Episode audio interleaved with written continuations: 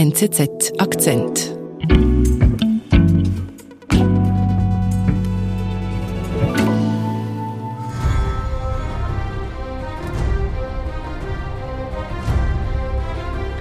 Volker, das ist Game of Thrones, oder? Ja, richtig. Das ist diese absolute Erfolgsserie aus dem letzten Jahrzehnt, die einen riesigen Hype ausgelöst hat. Und wir hören hier eine der bekanntesten Szenen aus dieser Serie. Mhm.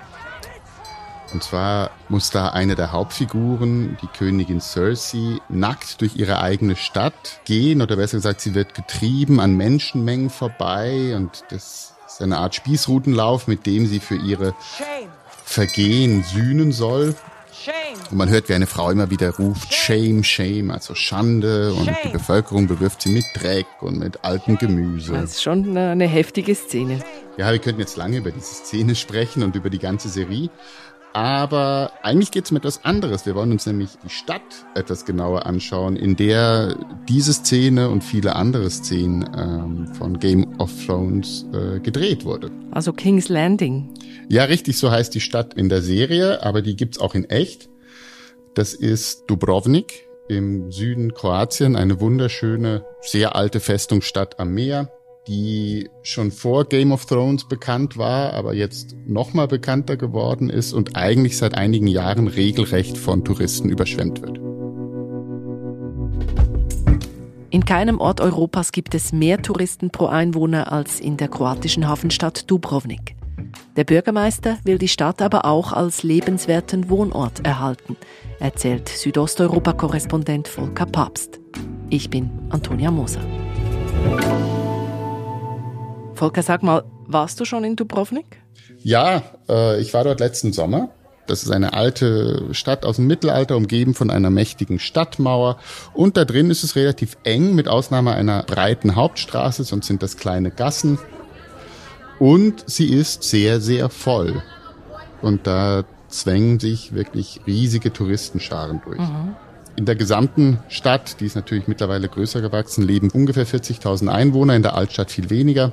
Aber sie ist sehr populär und insgesamt haben sie 2019, also im letzten Jahr vor der Pandemie, 1,5 Millionen Menschen besucht. Okay. Wenn man sich das jetzt überlegt, das macht pro Bewohner 36 Gäste. Und wenn man das auch vergleicht mit anderen Städten in Europa, die sehr, sehr große Touristenmassen anziehen, zum Beispiel Venedig, ist das fast doppelt so viel. Okay. Im Verhältnis zur Bevölkerungszahl. Also es ist die Stadt, die stärker als jeder andere Ort in Europa vom sogenannten Overtourism betroffen ist, weil sie einfach so riesige Menschenmassen anzieht. Und Venedig, sagt man ja schon, ist total überfüllt. Also ich stelle mir vor, die Bevölkerung hat da nicht mehr nur Freude dran. Ja, ist, das ist auch eine Belastung also der Bürgermeister Mato Frankovic heißt er, stört sich eigentlich schon seit einigen Jahren an diesen riesigen Touristenmassen mhm. und sagt, es sei eigentlich zu viel. Gleichzeitig lebt natürlich die ganze Stadt vom Tourismus, die Händler, die Souvenirsverkäufer, die Restaurants. Mhm. Und auch Frankovic selber, der Bürgermeister, kommt auch aus der Branche, hat sich mal, hat in einem Reisebüro gearbeitet, hat einen Yachthafen geleitet war auch Mitglied der Nationalen Tourismusbehörde in Kroatien. Also mhm. ist jemand, der die Branche kennt und, und auch um die Bedeutung weiß. Kein Land innerhalb der EU ist so stark vom Tourismus abhängig wie Kroatien. Okay. Und er kommt aus, aus, aus der konservativen Partei, also eine wirtschaftsnahe Partei. Und trotz allem ähm, sagt er, es ist eigentlich zu viel und wir müssen, wir müssen was ändern. Also kann man sagen, er ist zum Tourismuskritiker eigentlich geworden? Ich glaube nicht, dass er ein Tourismuskritiker ist. Ich glaube nicht, dass man als Bürgermeister einer Stadt, die vom Tourismus lebt, ein wirklicher Tourismuskritiker sein kann. Aber er ist ein Kritiker der Auswüchse mhm. der jetzigen Form des Tourismus in Dubrovnik. Mhm. Man muss sagen, auch schon vor einigen Jahren gab es Berichte, auch, also auch in Reisemagazinen, dass teilweise Leute gesagt haben, es lohnt sich nicht mehr dorthin zu fahren, es ist zu voll, man genießt den Aufenthalt gar nicht. Auch die UNESCO, also die UNO-Behörde für Kulturschutz, hatte schon gedroht, der Stadt die Anerkennung als Weltkulturerbe zu entziehen, wenn nichts unternommen wird. Und deswegen muss man das irgendwie begrenzen. Und was macht Frankovic denn da? Also eine konkrete Maßnahme war, dass er gegen die, die große Zahl der Kreuzfahrtschiffe vorgehen wollte und gesagt hat, wir begrenzen die Zahl der Schiffe, die ankommen dürfen am Tag.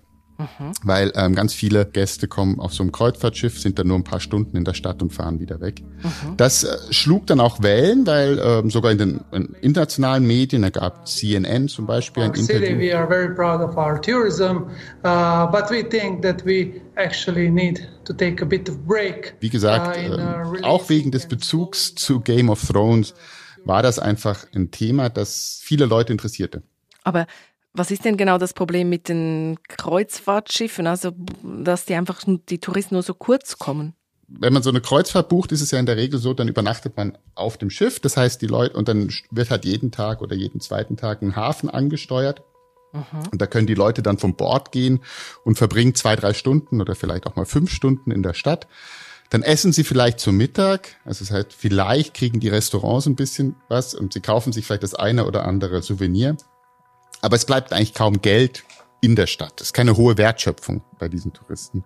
Und es sind gleichzeitig sehr große Mengen auf einmal, weil so ein Schiff kommt an und da gibt ja Schiffe mit mehreren tausend Passagieren. Und dann kommen die alle in die Stadt, wollen alle das Gleiche in der Regel machen in einer kurzen Zeit und gehen wieder zurück. Also das ist ähm, für die Destination ist so ein Kreuzschifffahrtstourismus nicht nicht besonders attraktiv. Mhm. Aber Frankovic will das ja jetzt einschränken. Funktioniert das? Na, die Maßnahme mit den Kreuzfahrtschiffen wurde 2019 erlassen. 2020 kam die Pandemie und die Pandemie hatte den größten Effekt. Wie überall in Europa oder fast auf der ganzen Welt ging der Tourismus auch in Kroatien stark zurück. Mhm. Man sah dann auch Berichte von Leuten, die gesagt haben, jetzt, wer es schafft, nach Kroatien zu kommen, der sollte sich jetzt anschauen, weil so erlebt man die Stadt nie mehr. Jetzt ist sie nämlich praktisch leer. Mhm. Und da gibt es auch Leute, die aufgeatmet haben und auch Bewohner gesagt haben, endlich können wir unsere Stadt so genießen, wie sie eigentlich war. Okay. Aber natürlich, ich habe es ja schon gesagt, die Stadt lebt vom Geld, das die Touristen bringen. Also macht dann Frankovic am Ende auch wieder Werbung für seine Stadt. Er macht Auftritte und sagt, es ist sicher, macht, habt keine Angst vor Corona, kommt wieder. Also er, er wollte nie das, den Eindruck vermitteln, dass Touristen äh, nicht willkommen sind. Natürlich nicht, aber es ging immer um die Menge und die Art des Tourismus. Mhm. Jetzt ist die Pandemie ja mehr oder weniger doch vorbei. Sind denn die Leute auch nach Dubrovnik zurückgekommen? Ja, ja, ja, und die, also nach Kroatien allgemein und, und nach Dubrovnik ähm, im Besonderen. Ähm, die Stadt hatte schon 2022, also in der letzten Saison, war sie, glaube ich, schon wieder auf über 80 Prozent der Zahlen vom letzten Jahr vor der Pandemie. Okay. Und jetzt sagt man, könnte es sogar die Werte von vor der Pandemie übersteigen. Also man ist wieder dort wo man war. Und damit sind natürlich auch die Probleme zurück. Also mhm. es sind mhm. wieder diese riesigen Mengen. Und Frankovic und Dubrovnik als Touristendestination sind auch wieder in den Medien. Mit? Und mit einer etwas äh, kuriosen Meldung, die aber sehr viel Aufmerksamkeit erhalten hat. Und zwar hieß es, die Stadt verbietet die Benutzung von Rollkoffern. Man darf keine Rollkoffer mehr durch die Stadt ziehen, also über das Kopfsteinpflaster, okay. weil das zu viel Lärm macht. Aha. Und wer das trotzdem tut, der bezahlt 265 Euro Buße. Okay, also einfach ein Kofferverbot. Wirkt schon ein bisschen kurios. Ja, das war natürlich ein gefundenes Fressen für die, für die Medien, dass man sagen konnte, guck mal, jetzt die verbieten Rollkoffer. Jetzt darf man sie noch tragen. Und dann später sollen sie aber ganz verboten werden, dass man sie irgendwo abgeben muss und sie dann von einem professionellen Gepäckdienst zum Hotel gebracht werden. Ja, und dann gab es ja viele Berichte darüber die sich natürlich teilweise ein bisschen lustig gemacht haben darüber, mhm. andere aber auch eher kritisch sich darüber geäußert haben, was denn jetzt los ist. Naja, und so war Dubrovnik wieder in den Medien. Aber also ist das jetzt so? Sind die Koffer jetzt verboten? Nein. Ich habe dann auch angerufen beim, beim Tourismusamt und die Frau ähm, hat gesagt, ja, nein, das sei ja unglaublich, was sich jetzt alles, wer sich jetzt alles plötzlich für diese Regelung interessiert. Das stimme nicht, man habe das nie verboten und man habe auch nicht vor, Bußen zu verteilen. Aber auf jeden Fall sagt die Stadt jetzt auch in offiziellen Mitteilungen, nein, wir verteilen keine Bußen. Ihr könnt gerne weiterhin uns mit Rollkoffern besuchen kommen. Aber was richtig ist, die Stadt plant oder hat bereits lanciert eine Sensibilisierungskampagne. Das heißt, da versucht man, die Gäste darauf aufmerksam zu machen, welches Verhalten vielleicht ähm, etwas problematisch ist in einer Stadt, in der solche großen Touristenmengen ankommen. Und man versucht da so in etwas spielerischer Art, in einem, man kann fast sagen, etwas kindlichem Zeichentrickfilm auf gewisse mögliche Fehltritte hinzuweisen. Also was sind denn, was könnten denn solche Fehltritte sein? Ja, das ist so, also diese, dieser ganze Comic ist so aufgebaut, da gibt es dann einen etwas rüpelhaften Touristen, der oben ohne durch die Stadt geht, der sich auf Denkmäler hochklettert, um ein Selfie mhm. von sich zu machen, der Bier trinkt und die Flaschen liegen lässt, also sol solche Sachen halt. Mhm. Aber, und dann kommt eben auch eine Szene tatsächlich mit dem Rollkoffer und dann äh, heißt es dort drin, ähm, ja, zieht den doch bitte nicht über unsere, über unser mhm. Kopfsteinpflaster, vor allen Dingen nicht in der Nacht, weil es sehr laut ist. Und jedes Mal, wenn dieser etwas rüpelhafte Tourist etwas falsch macht, dann kommt der Ritter Orlando, der von einer Statue hinabgestiegen ist und der kommt dann und weist ihn darauf hin, so mach's bitte nicht. Mhm und bitte verhalte dich so und so. Gut, das ist jetzt aber harmlos im Vergleich zu einem Verbot mit Buße, oder? Genau, das ist ziemlich harmlos und die Stadt möchte es jetzt auch so darstellen, dass das ja eigentlich alles nur sehr harmlos gewesen war. Jetzt, wenn man sich diesen Comic anschaut, da gibt es tatsächlich auch eine Stelle, wo der Ritter Orlando einen Strafzettel überreicht. Zum Beispiel, wer oben ohne oder in Badekleidung in der Altstadt spazieren geht, kann tatsächlich gebüßt mhm. werden. Also dann ist es vielleicht so ein bisschen beides, ein bisschen nette Sensibilisierung, aber dann auch harte Bußen.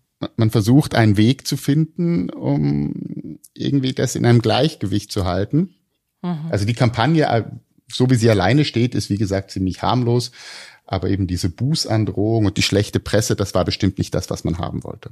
Also höre ich daraus, man ist ein bisschen ratlos, wie man genau mit diesen Touristenmassen umgehen soll.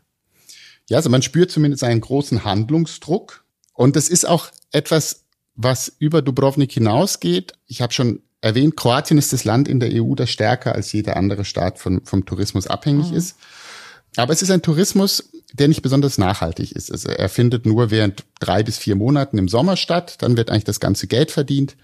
Und dann kommen die großen Massen ans Meer vor allen Dingen. Also es spielt sich nur an der Küste ab. Und Tourismusfachleute fragen sich schon länger, wie können wir eigentlich eine bessere Wertschöpfung erzielen, also einen nachhaltigeren Tourismus. Und da gibt's ganz unterschiedlich. Gastrotourismus eher im Norden, in Istrien oder man überlegt sich, will man auch mehr auf Spas setzen, also auf eher so Bäder, das vielleicht auch im Winter geht. Also es gibt da verschiedene Themen. Und in diese Debatte passt das auch rein, dass man sich halt in Dubrovnik fragt, wir wollen nicht, dass 1,5 Millionen Menschen in wenigen Monaten über unsere Stadt hereinfallen. Gleichzeitig ist das unser Geschäft und wir leben davon, aber wie können wir das machen, dass das besser im Einklang ist? Und ich finde, da hat der Bürgermeister auch was Richtiges gesagt. Er hat gesagt, ein, ein nachhaltiger Qualitätstourismus, der den, der den Gästen auch wirklich was bietet, kann nur funktionieren, wenn auch die ständige Bevölkerung mit diesem Tourismus leben kann. Weil natürlich verliert eine Stadt, wenn eigentlich niemand mehr in der Altstadt wohnt, ist, dann ist es ja irgendwann ein Museum. Sie lebt ja auch von der Atmosphäre. Das ist ja in, in Venedig nicht anders. Also diese etwas kuriose Meldung über Rollkoffer und Bußen ist Teil eigentlich einer viel größeren, ernsthaften Debatte, die man sich vielerorts stellt, gerade am Mittelmeer und zum Beispiel auch in Kroatien.